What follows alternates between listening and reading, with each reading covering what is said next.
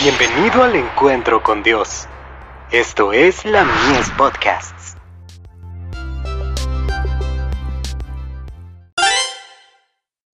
Hijos e hijas de Dios.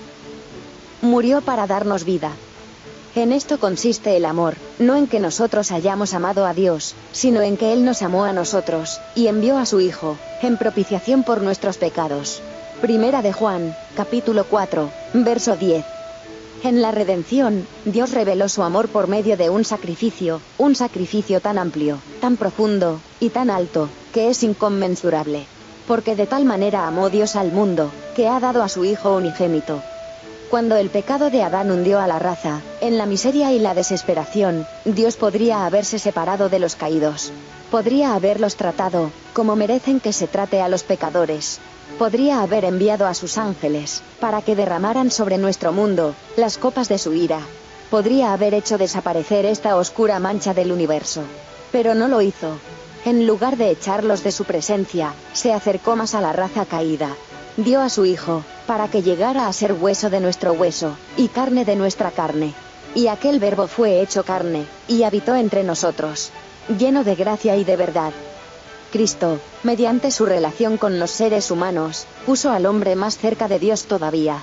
Revistió su naturaleza divina, con el manto de la humanidad, y demostró ante el universo celestial, ante los mundos no caídos, cuánto ama Dios a los hijos de los hombres. El don de Dios en favor del hombre, excede a todo cálculo. Nada se escatimó. Dios no podía permitir que se dijera que podía haber hecho algo más, que podía revelar a la humanidad un amor mayor, en el don de Cristo, dio todo el cielo. El Altísimo, que estaba junto al Padre antes de que el mundo fuera, se sometió a la humillación, para poder elevar a la humanidad.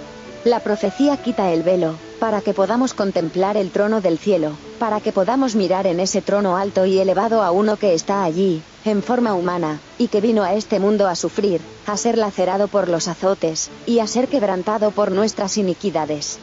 Manuscrito 21. 1900.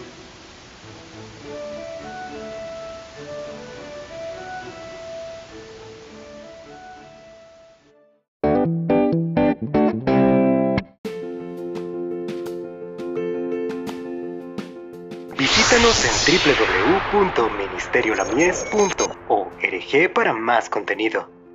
Dios te bendiga.